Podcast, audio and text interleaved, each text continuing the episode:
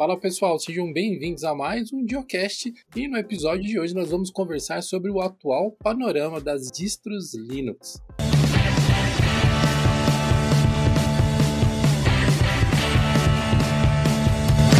Esse episódio do Geocache conta com o apoio do Sanebox, que além de ser uma ótima ferramenta para manter a sua caixa de entrada organizada de inteligência artificial. Então, se você se interessou pelo Sanebox, acesse a ferramenta utilizando o link que vai estar na descrição desse episódio para você ter algumas condições especiais por ser membro aqui da comunidade de Linux. O primeiro episódio dessa temporada do Geocache, a temporada 4, foi falando sobre quais eram as nossas principais expectativas para 2022 e nesse episódio nós falamos um pouco sobre o que, que a gente esperava das distros para o final do ano. Bem, nós já estamos aqui no mês 7, metade de 2022 já foi pelo ralo e eu convidei o meu companheiro aqui, meu colega Raul Craveiro, para conversar com a gente sobre o atual estado das distros Linux em 2022. Seja muito bem-vindo, host emérito do Biocast. Valeu. E aí, pessoal? Beleza? Vamos falar um pouquinho aí sobre o estado dessas distros. Acho que vale a pena um disclaimer aqui. A gente está se apoiando em alguns dados do que nós vamos comentar nesse episódio. Então, nós usamos basicamente três fontes de informação. Uma é o Google Trends, que é uma ferramenta que você pode acessar em google.com/trends e você digita qualquer palavra que você queira ali, ele vai te retornar ou um termo de pesquisa, ou se for uma palavra específica, como um nome de um sistema operacional, ele vai te retornar algumas estatísticas referentes ao sistema operacional. Então, este foi um dos meios que nós utilizamos para coletar os dados. Outra ferramenta que nós utilizamos foi o SEMrush, que é um parceiro aqui do canal também, e ele tem uma ferramenta que te permite também monitorar palavras-chave, só que aí ele não consegue filtrar por tipos específicos de palavra-chave em diversas outras bases de dados é, de, de pesquisas orgânicas, né? Ele, ele pega do Google, pega da própria base de dados, pega do Bing, enfim, ele faz uma média dessas bases. E uma outra ferramenta que é muito conhecida pela comunidade e que a gente vai usar ela apenas como referência, porque ela não é uma fonte de dados estatísticas, é o DistroWatch. Muita gente conhece, muita gente acessa, mas a gente sabe como o DistroWatch funciona, ou a gente faz uma, uma vaga ideia, pelo menos, de como ele funciona, porque não é documentado. então é isso, meus amigos amigos. Pra, esse disclaimer não foi tão pequeno quanto eu esperava, mas foi para situar vocês sobre quais são os critérios que nós estamos utilizando aqui. A gente pode falar dos principais lançamentos que teve nesse começo de ano, até para a gente meio que situar uma marca d'água aqui. Um dos lançamentos mais importantes sempre é o lançamento do Ubuntu. Então, nós tivemos o lançamento do Ubuntu Desktop 22.04 e a partir daí todas as suas flavors foram também atualizadas ao longo do tempo. Neste momento nós já temos praticamente todas as flavors do Ubuntu atualizadas. Além disso, a gente também teve o Fedora 36, que foi um lançamento que trouxe ali umas quebras de paradigmas, atualização do Pipeware, uh, Wayland com a NVIDIA, o Fedora ele é sempre bem disruptivo nessa parte de tecnologia, né? Quais outros lançamentos que a gente teve, Raul, que você se recorda aí? Teve também o, o Zorin OS 16.1. Eu acho que essas são as principais distribuições, assim. Depois, né, tem é, Manjaro, que sempre tem atualização, então, quase que não E é rolling release, né, então ele tá constantemente com atualização. Então, vamos falar que, que nem conta, né, na real. É o Arch Linux também, que não tem uma versão fixa. E imagino que outras distros menores também tenham tido atualização, mas acho que as principais, assim, que dá para contar mais são essas. Essas são as distros que têm lançamentos fixos. A gente também teve alguns lançamentos do OpenSUSE com as suas distros rolling release, né, tipo o Leap e o Tumbleweed, mas essas distros, elas são pouco usadas no Brasil, apesar delas terem um nome forte, que é a SUSE, de trás delas, elas têm pouca entrada no nosso mercado, ou pelo menos a comunidade talvez não seja tão presente, né, nas edições, então a gente acaba não percebendo tanto. São os principais lançamentos que a gente teve agora no primeiro semestre, além de, lógico, como o Raul já citou, as discos que são rolling release, que é o Arch Linux lançou nova, o Manjaro lançou versões novas, atualizadas. É, nós temos agora também o Big Linux base Manjaro, que vem numa crescente aí de adicionar diversos novos recursos, lá, quase que mensalmente eles estão atualizando aí deles, com, com, recursos bastante interessantes até. Eu usei o, o o Big Linux base Manjaro por quase um mês, assim, e é uma distro muito bacana. Eu gostei muito da parte distro do Big Linux, mas é KDE, a interface é KDE, e isso gerou assim, um, um peso de ter que aprender coisas novas para utilizar o KDE, que acabou quebrando um pouco da minha experiência. Mas, enfim, é uma distro muito boa e eu até passei a recomendar o Big Linux no, no lugar do Zorin, para quem me pergunta de uma distro que consome poucos recursos e é bem otimizada para hardwares diversos, assim, sabe? Eu, antes eu sempre recomendava o Zorin, agora eu tenho recomendado o Big no lugar, que com certeza vai atender muito bem. É, confesso que o fato de ser KDM pega um pouco também. Eu sei que tem as pessoas que adoram e que não trocam por nada, mas eu pessoalmente não consigo usar. É, de fato, eu sou eu sou do time Gnome, não tem jeito. É, é a minha interface favorita e já, já testei todas as outras. Reconheço o valor de todas as outras, mas para o meu workflow, o Gnome é que funciona melhor. Como a gente vai falar nossas opiniões aqui sobre diversas listas e tal, e tentar fazer uma análise meio estatística também, uma coisa mais baseada nos dados que a gente pegou nas plataformas aqui, eu acho que um ponto que é muito importante a destacar é que o fato de você gostar mais de uma não quer dizer que você desgosta da outra, que a outra é ruim. Normalmente o pessoal da comunidade Linux, da comunidade open source, seria bastante clubista. Então, ah, eu defendo o que eu gosto com todas as forças e qualquer outra coisa que seja do que o que eu gosto não é tão legal assim, não pode ser tão legal assim. Cara, eu achei o KDE bacana pra caramba. Eu não usava KDE no dia a dia, tipo, sei lá, há uns 15 anos ou mais, provavelmente. E usá-lo por 30 dias me mostrou o quanto o KDE evoluiu. Mas eu tô tão adaptado ao ambiente Gnome com a chance de fazer menos opções, você ter que fazer menos escolhas para fazer as mesmas coisas, que ter que ficar clicando em alguns menus a mais, ou ter que ficar caçando opções em lugares diferentes, ou às vezes você quer mudar uma coisa simples e você ser bombardeado por um milhão de opções no KDE, acaba sendo meio problemático para mim no dia a dia. De novo, isso não é ruim, são só formas diferentes de trabalhar. Mas só para deixar bem claro, o Big fez um trabalho fantástico em reduzir ao máximo a quantidade de opções que o KDE disponibiliza, customizando o tema, customizando a interface, fazendo um monte de coisa. E mesmo assim ainda tem opção pra caramba. Mas vale a pena testar, recomendo. É, eu acho que uma coisa que as pessoas precisam entender é isso, sabe? Que não, não existe o certo, errado, o melhor e o pior. Porque, de fato, tem pessoas que vão se beneficiar de ter uma, uma interface ou uma distribuição com menos opções de customização, com menos opções ali para você mexer, menos pontos para você possivelmente quebrar o sistema. E tem pessoas que estão buscando justamente o contrário, que estão buscando maior quantidade de acusação, que dá para fazer tudo, que dá para tipo, transformar completamente. E não é que uma tá certa ou outra tá errada, são públicos diferentes. E tá tudo bem, sabe? Você pode gostar do KDE e não gostar do Gnome, assim como outra pessoa pode gostar do Gnome e não gostar do KDE. Você pode gostar do Ubuntu, pode gostar do Fedora, pode gostar do Windows, do Mac, e tá, tá tudo certo, sabe? Não, não, não precisa levar isso pro, pro clubismo também, sabe? É, tem, tem distro e tem sistema para todo mundo, sabe? E que bom, sabe? Essa é a maior graça do, do Open Source, sabe? Tem opção para tudo. É bastante necessário até que a gente traga essa discussão um pouco antes de entrar nos números, porque o Ubuntu e algumas outras distros têm uma pegada mais comercial, eles vêm investindo na sua imagem, vêm investindo em ser reconhecido ao longo dos anos. Quem não lembra do site do Ubuntu que você entrava lá, botava seu endereço e você recebia um CD na sua casa, para você não precisar baixar o sistema operacional pela internet. Então, meu, eu acho que depois do CD da American Online, esse deve ter sido o CD mais massificado a ser distribuído pelo correio no mundo inteiro, né? Também deixar bem claro que o número mostra muita coisa, mostra o interesse das pessoas, mostra o que as pessoas estão procurando, o que as pessoas gostam mas também não é necessariamente um indicativo de qualidade. Porque tem muita coisa que é popular e que não é necessariamente bom, ou que não te agrade, sabe? Assim como o Windows é o, o sistema operacional mais popular, se você comparar em números, ele vai ganhar de todos os outros. E nem todo mundo considera ele o melhor sistema. E, e é isso, sabe? O que a gente vai mostrar aqui é número, é o,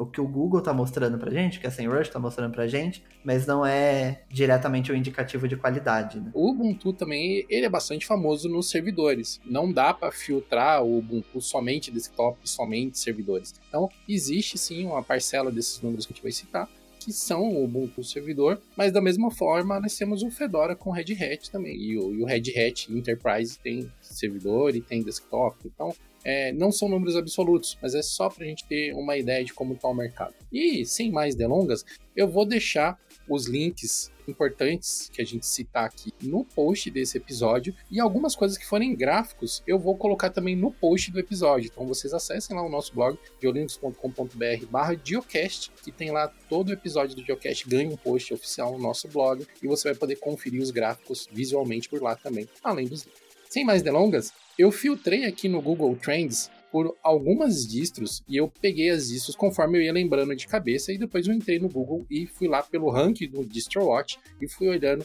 as 15 principais distros. Nos últimos 12 meses, o, o DistroWatch cita como o distro número 1 em intenção de pesquisa dentro da plataforma dele o MX Linux, em segundo lugar o Endeavor OS, em terceiro lugar o Linux Mint, em quarto Manjaro, em quinto o Pop OS, em sexto Ubuntu, em sétimo Debian, em oitavo Garuda, em nono Fedora, em décimo Zorin, em 11 o Elementary, em 12 o OpenSUSE, em 13 o Lite, que é o Linux Lite, em 14 o KDE Neon, em 15 o Antix.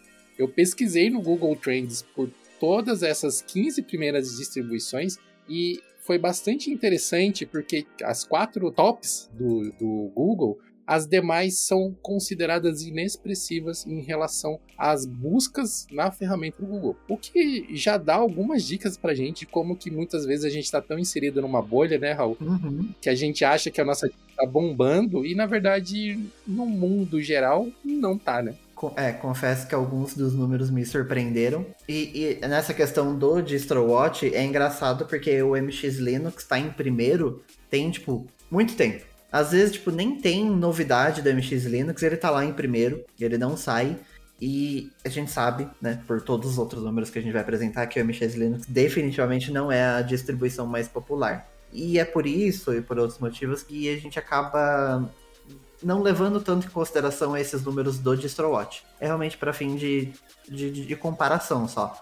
Mas quando você pega os números do Google Trends, o Ubuntu é disparadamente a distribuição mais popular. Eu acho que até a parte do Ubuntu, todo mundo esperava, sabe, que fosse a mais popular. A gente sempre fala que é, que é a maior distro Linux. Mas eu acho que os números que vêm depois disso que, que às vezes até surpreende um pouco, né? Em segundo lugar, consistentemente, depois do, do Ubuntu, nós temos o Debian, que ao longo dos anos, esse gráfico aqui do, do Google Trends que estamos utilizando pegou os dados dos últimos cinco anos das pesquisas do Google. Então, o Ubuntu lá no topo, tipo, sem qualquer contestação, sempre com altas pesquisas, por mais que nos últimos anos ele venha caindo gradativamente, ele chegou a bater 100% de intenção de pesquisa dentro da ferramenta do Google, e ele foi caindo, chegou num pico mínimo aqui, que foi 51%. É, é, essa ferramenta é difícil até dizer qual que é a métrica que ele utiliza, porque não são 51 buscas, é, é a intenção de busca dentro da plataforma como um todo. Eu costumo me referir isso como porcentagem, que eu acho que é mais fácil de entender, mas provavelmente algum cientista do Google que estiver escutando a gente vai falar, não, cara, isso não é uma porcentagem. Enfim. Então, a menor métrica que o Ubuntu atingiu foi 51, historicamente, foi no ano passado, e agora ele vem novamente crescendo e já está de novo em 78%, demonstrando a força que é a Canonical ficar divulgando o Ubuntu e fazer novos lançamentos e tal. É, uma coisa que eu acho engraçada é que, tipo, o Debian, né, no Google Trends é a segunda maior distro, mas se você e com, é, conferir ele, é porque ele mostra algumas das pesquisas relacionadas com, cada um dos termos, né? E as, as, pesquisas relacionadas com Debian, as três primeiras é tipo Bullseye Debian, Debian Buster, Debian 10 Buster, que são versões do Debian. Mas é a quarta e a quinta pesquisa relacionada é o Ubuntu 20.04 e o Ubuntu 18.04. Então, tipo, já dá para ter uma noção que, apesar do Ubuntu ser baseado no Debian, muito da popularidade do Debian no Google é por conta do Ubuntu, sabe? Então, meio que tipo, revira ali na, a, a ordem das coisas, sabe? É, é um tanto quanto curioso, sabe? Você poder ver esse tipo de coisa. E é legal que você consegue também, nesse gráfico do Google Trends, ver um pouco de quais são as dúvidas das pessoas relacionadas a cada distribuição, o que, que elas estão pesquisando. Né, que é o fato do o Fedora, a, tipo, a primeira pesquisa relacionada a Fedora Silverblue. Aí depois eles, curiosamente, estão pesquisando com o Ubuntu 18.04. Provavelmente devem estar comparando o Fedora e o Ubuntu para saber né, qual a distribuição. É, Fedora 35, FlatHub, Fedora 31. Aí se você vê, por exemplo, no, no Red Hat Linux, a, a quarta ali é The system is not registered with entitlement. Tipo, as, as pessoas estão pesquisando erros comuns, sabe, com, com a distribuição. É, é, é bem curioso a gente conseguir ver essas coisas, sabe? E o Ubuntu tá comparado em várias, né? Exato. É, ele é o mais. É o mais. É o sistema mais buscado, isso é inegável. E com certeza ele acaba afetando as buscas de todas as outras distros também. Então, o primeiro lugar de acordo com o Google Trends, é disparado. No segundo lugar vem o Debian, estável também ao longo dos anos, acompanhando. E no terceiro lugar tem algumas mudanças. É, costuma variar um pouquinho, apesar de sim, é uma luta meio dura ali entre o Fedora e o Linux Mint. Mas, no geral, o Linux Mint vem levando vantagem no Fedora ao longo dos anos. É, eles estão ali com números muito parecidos, né? Mas se você depois também ver detalhamento comparado por região, você vê que cada uma dessas distribuições tem um público numa região diferente. O Linux Mint, por exemplo, o público que, que é mais popular é o Brasil. Enquanto o Fedora, por exemplo, em primeiro lugar vem a Tchequia, em segundo a Austrália, em terceiro Estados Unidos, em quarto Reino Unido e em quinto Finlândia. Tipo, nem aparece o Brasil nesse top 5, sabe? É, e, e se, cada distribuição que você vê, você vê que é um, é um público completamente diferente. Né? O Ubuntu, em primeiro lugar, é Vietnã, em segundo, Coreia do Sul, terceiro, Paquistão, quarto, Índia, quinto, Bangladesh. É, é, é, é, engraçado ver isso, sabe? Que, que cada região provavelmente tem uma, uma distro favorita, sabe? E a nossa, claramente, é o, o Linux Mint. Porque esse é um ponto que a gente não tinha abordado ainda, né? Estamos usando no Google Trends o filtro do mundo, né? Não apenas do Brasil. Acho que é um panorama bem largo, assim, não focado apenas no nosso mercado porque apesar do Brasil ele ser muito relevante no cenário de software livre, ainda falta muito espaço para sistemas operacionais livres no Brasil. Então a gente preferiu ter esse escopo mundial, até porque também o DistroWatch e outras ferramentas que a gente vai usar, eles não segmentam tão bem por região. Mas é, um, é, um, é uma luta interessante de ver como que o Fedora e o Linux, o Fedora, que tem a toda poderosa Red Hat por detrás dele, vem tomando uma peia do Linux Mint que, né, mal faz lançamento, coitado do Linux Mint. Isso, na verdade, é o que eu achei mais curioso, porque eu, eu esperava que, tipo, que o Ubuntu, claro, tivesse em primeiro, mas que em segundo já fosse o Fedora, sabe? Que o Fedora tivesse um número muito maior do que o Linux Mint. Apesar do Linux Mint ser muito popular no Brasil, mas eu imaginei que, né, pegando o resto do mundo, o, o Fedora ia ganhar disparado. Só que se a gente pegar os números da SEMrush, você vê que, que o Fedora tem, tem menos acessos do que o Linux Mint, né? O Linux Mint tem um volume global de 420 mil, enquanto o Fedora tem 41 mil. Sabe? Tipo, você. É, é uma diferença assim grande. E, e eu esperava que fosse ser, tipo, minimamente o contrário, sabe? É, é, é, curioso ver, sabe? Que às vezes dentro da nossa bolha a gente vê de um jeito, mas né, quando você pega os números é, é o oposto, sabe? Tem muito mais gente interessada no Linux Mint do que no Fedora.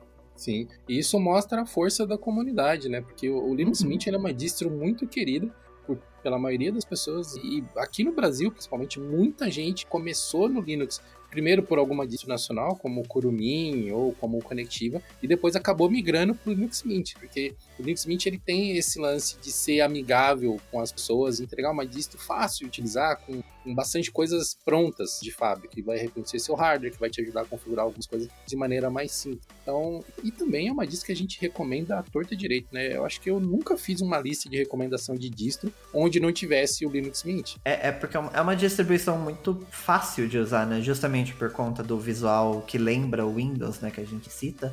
É, para quem não tá acostumado com, com Linux, sabe que é uma transição ali mais, mais calma, sabe? Não chegar e, e já dar de cara com uma, uma interface completamente diferente, o Linux é sempre uma, uma solução interessante. É claro que tem gente que gosta dele a, além disso, sabe? Gosta dos aplicativos que vem, do jeito que ele organiza informações. Tem gente que, tipo, nunca muda de distribuição, fica com o Linux para sempre. É porque às vezes parece, como a gente tá falando, que é uma porta de entrada, meio que você vai usar o Linux Mint, só que depois você tem que mudar para uma distro supostamente melhor, em muitas aspas, né? E não é bem assim. É uma ótima distro e tem gente que gosta ali do visual e fica ali para sempre. E, né, os números mostram isso, sabe? E que realmente as pessoas gostam. No Google Trends você pode comparar apenas cinco termos de pesquisa. Então eu fui com essa lista do DistroWatch, eu fui colocando cada uma dessas distros ali na lista e tirando essas primeiras quatro que a gente citou, os números aqui, que é o Ubuntu, o Linux Mint, o Fedora e o Debian, todas as outras possíveis imagináveis que você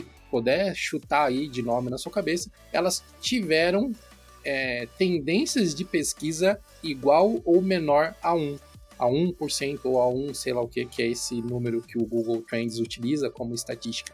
Então, às vezes a gente lembra de distros que são consideradas grandes hoje em dia, tipo Manjaro, tipo Elementary, e eles têm um número praticamente irrelevante de pesquisas, que é igual ou menor a 1. E de forma alguma tira o valor dessas distros, mas serve para dar para gente uma ideia de como que está o posicionamento dessas distros dentro do mercado. Às vezes elas parecem grandes, porque como nos interessa, a gente está sempre consumindo informação sobre elas, a gente está sempre se expondo a elas, mas em relação ao mercado, elas ainda não têm tanta penetração assim. É bem provável que a gente esteja indo atrás dessas informações e dessas distros e não o contrário, sabe? Elas não estão chegando até a gente porque não tá tendo pesquisa, sabe? É, isso pode dizer, tipo, às vezes é uma distro pequena, então é normal, né? Você espera que, que, que o número de pesquisa seja pequeno, mas às vezes mostra o que a gente sempre bate nessa tecla aqui, né? Talvez precisa de mais marketing. Tipo, quem realmente precisa encontrar essas distribuições não tá encontrando, sabe? É, eu acho que isso é bem legal de ver, sabe? Porque realmente esses números não mostram se a distro é boa ou não, sabe? Isso é indiferente. É que ela não, as pessoas não estão descobrindo, não estão conhecendo, sabe? E assim, a gente entende que tem tantas variações e Linux disponíveis no mercado para desktop ou para servidor que realmente tirando o, o, panteão ali das distros que são bases de outras distros que são muito conhecidas, que é o caso do Debian, que é o caso do Ubuntu, o Ubuntu deve ter um bilhão de distros derivadas deles aí. Então, isso afeta com que elas realmente subam. E todas essas distros filhas acabam se perdendo ali no mar de opções. E tem algumas que acabam atendendo públicos muito nichados. E tem distros que são muito focadas em um mercado específico. Como se você for pegar aquela flavor do Ubuntu que é focado no mercado chinês, que eu acho que se pronuncia Ubuntu Kailin, é, que até teve um review recentemente lá no canal principal, no do YouTube, de Linux, então, ela é muito focada naquele nicho. Então, a menos que a gente tenha acesso aos dados daquela região específica, pode ser que lá ela tenha 90% do mercado, mas em comparação com o mundo, a aplicação dela acaba não sendo tão expressiva. Assim. É, isso acho que é algo que a gente também tem que levar em consideração, né? Porque tem distribuições que elas vão ter um foco muito específico, então elas nunca vão brigar em número com, com essas alternativas. Sei lá, um Slacks, por exemplo, que é, que é uma distro ali para você usar num pendrive, portátil. Tipo, pro dia a dia, para você usar no seu computador normal ali, com 8 GB de RAM, com processador mais atual, você não vai usar essa distribuição porque não é o foco dela. Então ela nunca vai conseguir brigar em números com um Ubuntu, um Linux Mint, um Fedora, sabe? Porque não é o propósito dela sabe? Não tira o mérito dela, assim como não tira o mérito do Ubuntu, mas é entender isso, sabe? Aqui a gente acaba pegando é, distros mais generalistas, né? Não só disso, né? Os outros sistemas também, mas quanto mais generalista, maior o número você consegue alcançar. Né? Essa primeira análise, olhando o Google Trends, meio que já deu um parâmetro para gente de como que o mercado hoje está bastante polarizado em torno de algumas distribuições. Se nós estivéssemos falando de um cenário um pouco diferente, por exemplo, de software proprietário, isso provavelmente seria bem ruim, porque estaria limitando as opções, as escolhas que as pessoas têm. Felizmente, nós estamos falando do software livre. Então, como a gente acabou de citar, se você não gosta do Ubuntu, propriamente dito, você pode utilizar um Pop OS, você pode utilizar o Linux Mint, sei lá, tem milhares de distros filhas do Ubuntu que fazem coisas diferentes do que a, a distro mãe faz, e você pode gostar mais delas do que da base, né? É, eu acho que essa é a maior graça do open source, inclusive, porque, tipo, a, às vezes não é nem por um problema grande. Eu, por exemplo, com o Ubuntu mesmo, eu tinha um problema com, com a splash screen, né? Que, tinha algum problema com a NVIDIA, eu não sei até hoje qual era, não sei na verdade se ainda acontece esse problema. Mas ele entrava num loop de, de login e eu tinha que desativar a splash screen para conseguir fazer isso. E eu poderia continuar usando o Ubuntu normalmente sem a splash screen, mas eu não queria. E, tipo, definitivamente não é algo que eu preciso sabe? Porque é um negócio que eu vou ver 5 segundos antes de ligar. Mas que bom que eu tenho a possibilidade de pesquisar outras distribuições, sabe? Eu posso usar o, o Pop OS, eu posso usar o Fedora, tanto né, que eu preferia usar o Fedora.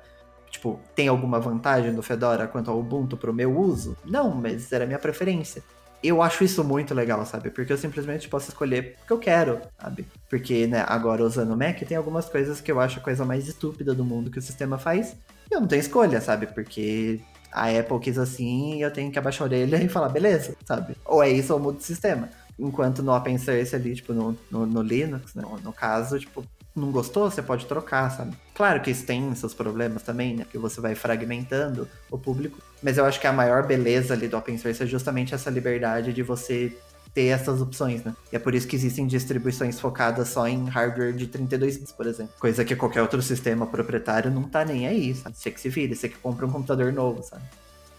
E a gente estava falando aqui também do, do SEMrush, né? O SEMrush ele tem uns números bem interessantes, porque ele é uma ferramenta de análise de dados é, focada em, em, SEO, em pesquisas orgânicas tal. O Raul já tinha citado ali, né, que no Linux Mint teve volume total de pesquisas, e aqui sim, nós estamos falando de pesquisas registradas de 425.600 pesquisas no mês passado, e o Ubuntu, meus caros, o Ubuntu Linux teve 1.3 milhão de pesquisas registradas ao redor do mundo. É muita coisa.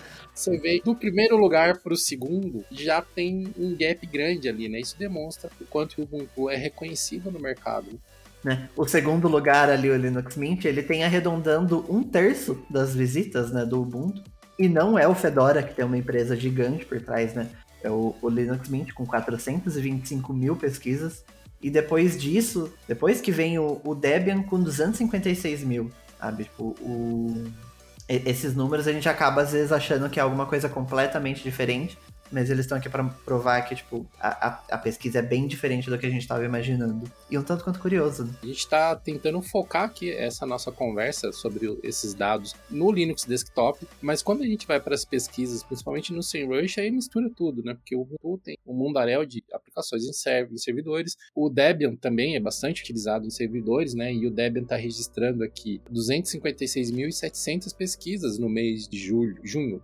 Então tem uma variação bem bacana. E a título de curiosidade, como eu venho utilizando o Big Linux bastante nos último, no último mês, eu fiz aqui uma, no SEMrush um filtro pelo Big Linux e pelo Regato S, que, é são as duas distros brasileiras com maior expressão hoje no mercado. E o Regato S acusou, de acordo com o SEMrush, uma média global de 1.500 pesquisas, enquanto o Big Linux acusou uma média global de 1.000 pesquisas.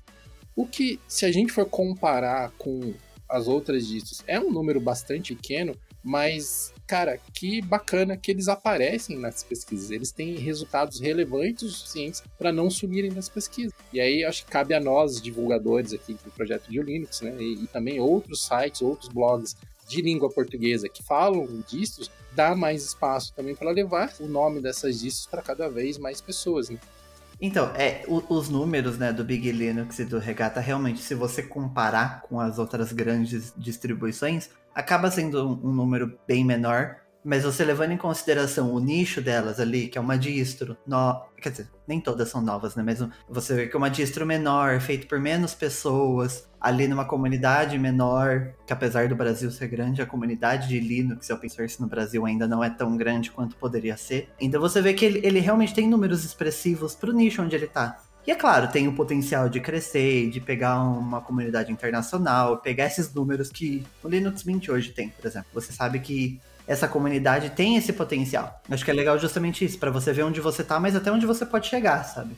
Não é nem justo a gente comparar essas distros que tem um foco muito mais local, muito mais nichado aqui no brasileiro, como o Regato OS, como o Linux, com distros com alcance mundial, como o Linux Mint e o Ubuntu, que além de tudo, o Ubuntu ainda tem verba de marketing para ajudar a ir mais longe ainda. Sim. O fato das distros brasileiras serem relevantes já mostra o potencial que essas distros têm e o que a gente tem mais a que fazer é divulgar mesmo, ajudar quanto mais pessoas conhecerem essas distros, provavelmente elas podem até ter a chance de ser próximo Linux Mint, quem sabe. Eu acho que é interessante a gente ver esse número delas comparadas com o Linux Mint, não para tipo comparar, tipo, ah, o tamanho dela tipo, colocar qual é melhor, qual que é pior, porque não é bem assim, mas acho que é justamente pra gente ver até o potencial que tem. Sabe? Porque realmente, brigar com, com o Ubuntu, é a história é outra, porque tem uma empresa por trás, tem investimento, tem verbas grandes, tem. É, é todo um, um, outro contexto. Tem que levar em consideração também que o Ubuntu é uma das, das maiores, muito mais antigas, e tipo, tem, tem, tem muita importância ali na, na comunidade. Então é, é difícil brigar, tanto que né, nem Fedora consegue brigar. Mas ali o Linux Mint é uma distro feita pela comunidade, sabe? Feita pro público de desktop, então, tipo, a, é, a, a, você pensar naquele número, aquele número é, é o potencial que você tem para atingir. Porque são pessoas que estão envolvidas numa comunidade que querem uma distribuição pro desktop. Então você sabe que, que existe aquele público ali e você tem que entender agora como você atingir aquele público, como chegar neles. Mas ver isso mesmo como um potencial e não necessariamente como algo que vai te limitar, né? É, não é um, não é um, um, número exato, né? Nada escrito na pedra. E essas coisas podem mudar. Sim. sim. Não, Não é comum isso acontecer, mas o pessoal do Linux Mint pode simplesmente chegar amanhã e falar: gente, cansei de brincar, vou fazer outra coisa. Recentemente a gente teve o Elementary passando por uma disrupção lá no seu quadro de sócios, né? Que o, o Cassidy James e a Danielle Foré tiveram as suas discussões e o Cassidy James, que é o fundador original do Elementary, e ele convidou a Daniele para fazer a parte do projeto, ele saiu. E o, o Elementary agora é só da Daniele. Então, assim, e talvez para quem é membro mais ativo da comunidade, isso fosse uma coisa que já tivesse que fosse visível por mais tempo, mas pra gente aqui eu fui pego totalmente de surpresa, assim, eu até achei que era fake news logo que eu vi a notícia. Sim, não, é realmente, tipo, tudo pode acontecer, né? Se o Google, que é o Google, que é uma empresa bilionária, que já deve estar no campo de trilhão já, e eles fecham produtos com, com, frequência, sabe? Se eles que têm dinheiro fecham, sabe? A gente nunca sabe se alguém. E, e né, tanta gente bombando aí, viralizando do nada, você, não, você nunca sabe se quando vai vencer o potencial de, de bombar, de crescer, assim como, tipo, outras discos fecharem, tipo, não, não tem como saber exato, assim, sem você ter todas as informações ali por dentro. Então, tipo, não, dá para também ficar se baseando nisso como, tipo, não, é, o Linux Mint tem esse X números, então eu vou usar isso aqui por causa disso, sabe? Não, não é só isso que conta, né? nós aqui no projeto de Linux acabamos alcançando muitas pessoas que estão tendo seus primeiros contatos com Linux. Então, se você é uma das pessoas que está tendo os primeiros contatos com Linux ou, e está ouvindo esse podcast, é, ouça o meu conselho, ouça o conselho tio Ed é, teste. Independente da lista que te mostraram, ah, essas são as melhores discos para você, teste. É de graça. Na vasta maioria das vezes vai ser de graça. Dá, acho que dá para contar nos dedos de uma mão as discos que você vai ter que pagar até para testar, porque a maioria das que são pagas você consegue testar de graça. Tipo o Red Hat, por exemplo. Você pode baixar um Red Hat com 30 dias grátis. Red Hat Enterprise, né? Não o Fedora. Para você testar na sua máquina se você quiser sabe? Então, teste. É, é bom, é, é, é prático pra gente quando a gente, tá, a gente não sabe o que fazer. Ter essas listas, ter essas indicações que a gente faz, mas nada melhor do que o seu dia a dia, nada melhor do que pôr na sua máquina e ver se vai te atender ou não. Porque você entender o que você procura num sistema também, porque se você procura customização, vai ter uma disso que vai ser melhor que outra. Se você procura estabilidade, vai ter uma que é melhor que outra. Se você procura novidades constantes, se você procura algo similar ao que você já usa, é, tudo isso, sabe, é, você consegue ir filtrando a quantidade de opções ali para você. E, tipo, não adianta nada, você gosta de um layout tipo Windows e alguém vir te indicar, sei lá, o Gnome, sabe? Você não vai gostar, porque você tá procurando um negócio completamente diferente. Tipo, você tem que entender o que você quer, e aí com isso você pega uma série ali de opções que te achou, te apeteceu, né, que, que parece interessante para você, e realmente testa, sabe? Porque é gratuito, é fácil de fazer, tipo, tá ali, então pega um dia, sei lá, um final de semana que tá sem nada pra fazer, vamos brincar de instalar distro, sabe? Testa, vê o que, que você acha, vê se você gosta ou não. Porque na pior das hipóteses, você vai desinstalar e instalar outro sistema. Então, tipo, é realmente para você saber o que, que mais te agrada. Porque, né, entre a gente falar, ó, usa essa aqui que é a melhor e você realmente gostar mais dessa, sabe, não, não é tão simples assim, né? Porque dentro do próprio de Linux, as pessoas gostam de distros diferentes, sabe? Não tem que ser uma distro para todo mundo. E não apenas distros, né? Sistemas operacionais diferentes. Que na verdade Sim, é, é, como a gente deveria encarar. Nós, nós usuários de Linux, geralmente colocamos todo mundo no mesmo balaio, como distros Linux. Mas se você for pegar a grosso modo, cada distro é um sistema operacional diferente. Por mais que eles usem peças similares para montar suas próprias soluções. Da mesma forma que a gente fala, ah, o Android também é Linux, de fato é até certo ponto, porque ele utiliza o kernel Linux, mas ele é um sistema operacional per se. Da mesma forma que a gente não fala, sei lá, que um dispositivo de IoT que usa um microkernel de Linux, a gente fala apenas que ele utiliza Linux, mas é um sistema operacional totalmente diferente do que a gente está habituado a conceituar normalmente. Então, encarando cada distro como um sistema operacional per se, individual, com suas próprias características, vai até facilitar, eu acho, que a nossa vida enquanto comunidade, assim, a gente vai é, ter mais claro o, o, quão diferente uma distro é da outra, quanto elas estão distantes, por mais que elas usem peças similares. Sim, mas com certeza. Nós citamos os números do Google Trends, citamos alguns números do SEMrush e também citamos ali o, o top 15 do DistroWatch, mas eu acho que a gente precisa concluir alguma coisa desse episódio. Uma coisa que eu acho que a gente podia tentar trabalhar é a nossa. as distros que normalmente a gente sugere para as pessoas, né? Eu, eu devo confessar que eu fiquei meio preguiçoso ao longo dos anos, Raul. Eu sempre sugeria as mesmas, porque eram as que eu utilizava. Mas eu tenho percebido nos últimos meses assim que eu preciso testar mais Linux diferentes, mais sistemas operacionais diferentes para ter um range maior, né? Apesar de eu ser o fundador do SDA lá, de distro hopper, hoje eu tô curado, né? Mas é, mesmo assim, cara, é impossível você testar tantos Linux quanto existem. Então, por mais que a gente inocentemente sugira as que a gente acha melhor na nossa própria concepção, né, no universo que a gente teve ali acesso, é sempre bom a gente testar mais e poder expandir a nossa lista e oferecer soluções diferentes para as pessoas também. Eu sempre acabo é, indicando as mesmas distribuições, mas no final das contas é, é muito difícil falar usa essa porque, de fato, tudo depende do que a pessoa está procurando. Porque se é uma pessoa mais leiga, talvez uma distribuição que seja mais popular, que ela consiga pesquisar mais as coisas, ajude, sabe? Usar um Ubuntu, ou tipo um Linux Mint, Pop OS, que é tudo base Ubuntu, aí você explicar, tipo, ó, a grande maioria dos problemas, se não for visualmente, tipo, você consegue pesquisar para Ubuntu e vai tecnicamente funcionar igual, sabe?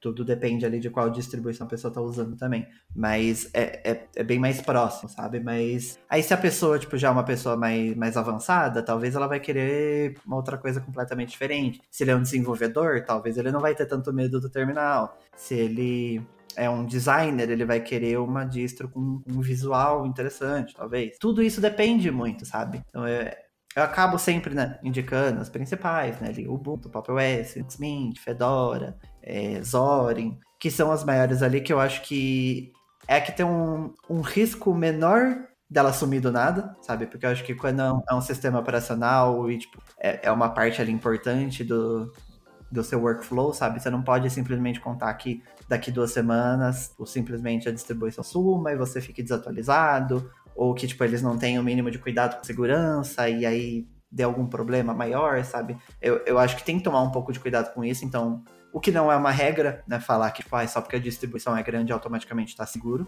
porque não é bem assim. Já teve problemas de segurança com Windows, com Mac, com, com todo mundo, né? Na real. É, acho que a, a, questão é mais como cada distribuição lida com esse problema, tipo, se ela corre para resolver rápido ou não. É, mas ainda assim, sabe, quanto maior, eu acho que é menor a chance de dar problema, apesar de não ser uma regra. Então eu acabo sempre focando nessas. Mas se a pessoa tá disposta a testar outras coisas e ir para umas distros menores, às vezes, tipo, lá, um Endeavor em vez de um Mark Linux, sei lá, alguma coisa assim, sabe? É, dependendo do que for, acho que tem, tem várias outras opções legais. Mas no final das contas é bem isso, sabe? Descubra o que você quer e teste. Acho que essa pode ser a, a lição para esse episódio. Se a gente for deixar uma sabedoria desse papo todo sobre números e estatística, é que você precisa entender o que, que você quer, o que você busca. E não tem outra forma, eu pelo menos desconheço outras formas de você conseguir, que é se expor às possibilidades, testá-las, utilizá-las e ver o que melhor te atende. Não é porque o Ubuntu de acordo com o Google, é a distro mais utilizada no mundo, é a distro mais pesquisada no mundo, que é a que vai te atender. Não é porque, segundo o DistroWatch, o MX Linux é o Linux mais famoso da plataforma, que é ele que vai te atender. Você tem que testar. Eu me diverti pra caramba utilizando o Big Linux. Eu tô lá participando do fórum do pessoal de vez em quando. E, cara, que legal ver a, a, o pessoal trocando uma ideia e conversando, sabe? O pessoal do Big Linux, eles, fizeram tantas customizações, eles fizeram tantas ferramentinhas, deixam a, a experiência do usuário mais lisa ali, sabe? Umas coisinhas. Não é simples, mas acaba passando despercebido porque tá em embutido ali dentro da sua experiência. Tipo, ah, eu quero converter uma imagem PNG para JPEG, por exemplo. Cara, o que, que nós faríamos? Eu abriria o GIMP, daria lá um save as, né, um export. O Raul, como que você converteria uma imagem de PNG para JPEG aí no, no Mac, Raul? No Mac, na real, tem um botão direito, tem uma opção lá de, de converter imagem, você pode selecionar se você quer JPEG, PNG, GIF, e você escolhe o tamanho da imagem. Mas eu já compliquei um pouco mais e fiz um, um atalho que é do Apple Shortcuts para poder fazer isso sem precisar passar por essa tela. Fiz um cenário todo complexo, mas geralmente é isso. O Big Linux tem exatamente isso. Você clica com o botão direito em cima da imagem, converter, escolhe o que você quer fazer. Um Sim. processo bastante similar, assim, no fluxo, né? Do, com o que você tem no macOS. Isso é uma coisa, cara, que tirando o Kurumin, eu nunca vi em outra edição nenhuma. E Sim. por que, que eu sei disso? Porque eu fui lá testar né? É, as pessoas sempre recomendam que a gente, a gente sempre recomenda para as pessoas testarem distros. E eu testei o Big Linux em VM várias vezes, mas cara, você instalar na sua máquina e você testar uma distro rodando ali, tendo que fazer as coisas, é outra parada. é outra parada. Te dá uma visão muito mais real do que o sistema é. Então, se, se, se dê ao direito de testar algumas distros na sua máquina tal, sem compromisso. Preserve seus dados, faça um backup em vários tutoriais lá no nosso site, como nosso blog de como fazer backup. Faça um backup dos seus dados estar em segurança. Instala ali uma segunda partição no dual boot, alguma e vai testando. Pode ser que se surpreenda, descobrir uma maneira que você às vezes estava deixando passar em branco. Sim. É, porque tudo isso volta no você descobrir o que você quer, né? Porque isso de converter imagem, por exemplo. Se você não converte imagem nenhuma no seu workflow no dia a dia, isso não vai te fazer diferença nenhuma. Mas às vezes você faz tanto aquilo e está acostumado a fazer pelo GIMP, dá toda uma volta, que só de você ter aquela pequena opção ali vai te ajudar demais, sabe? E não é que não dá para fazer isso em outras distribuições, sabe? Mas às vezes você vai ter que ir lá ativamente descobrir como faz, aprender a mexer ali no script, alguma coisa e conseguir adicionar e você, tipo, baixar a ISO, tá lá e, e funcionar, sabe? Pode te ajudar demais. Às vezes você justamente quer uma distribuição menor para você fazer parte da comunidade, para você ativamente ajudar, melhorar.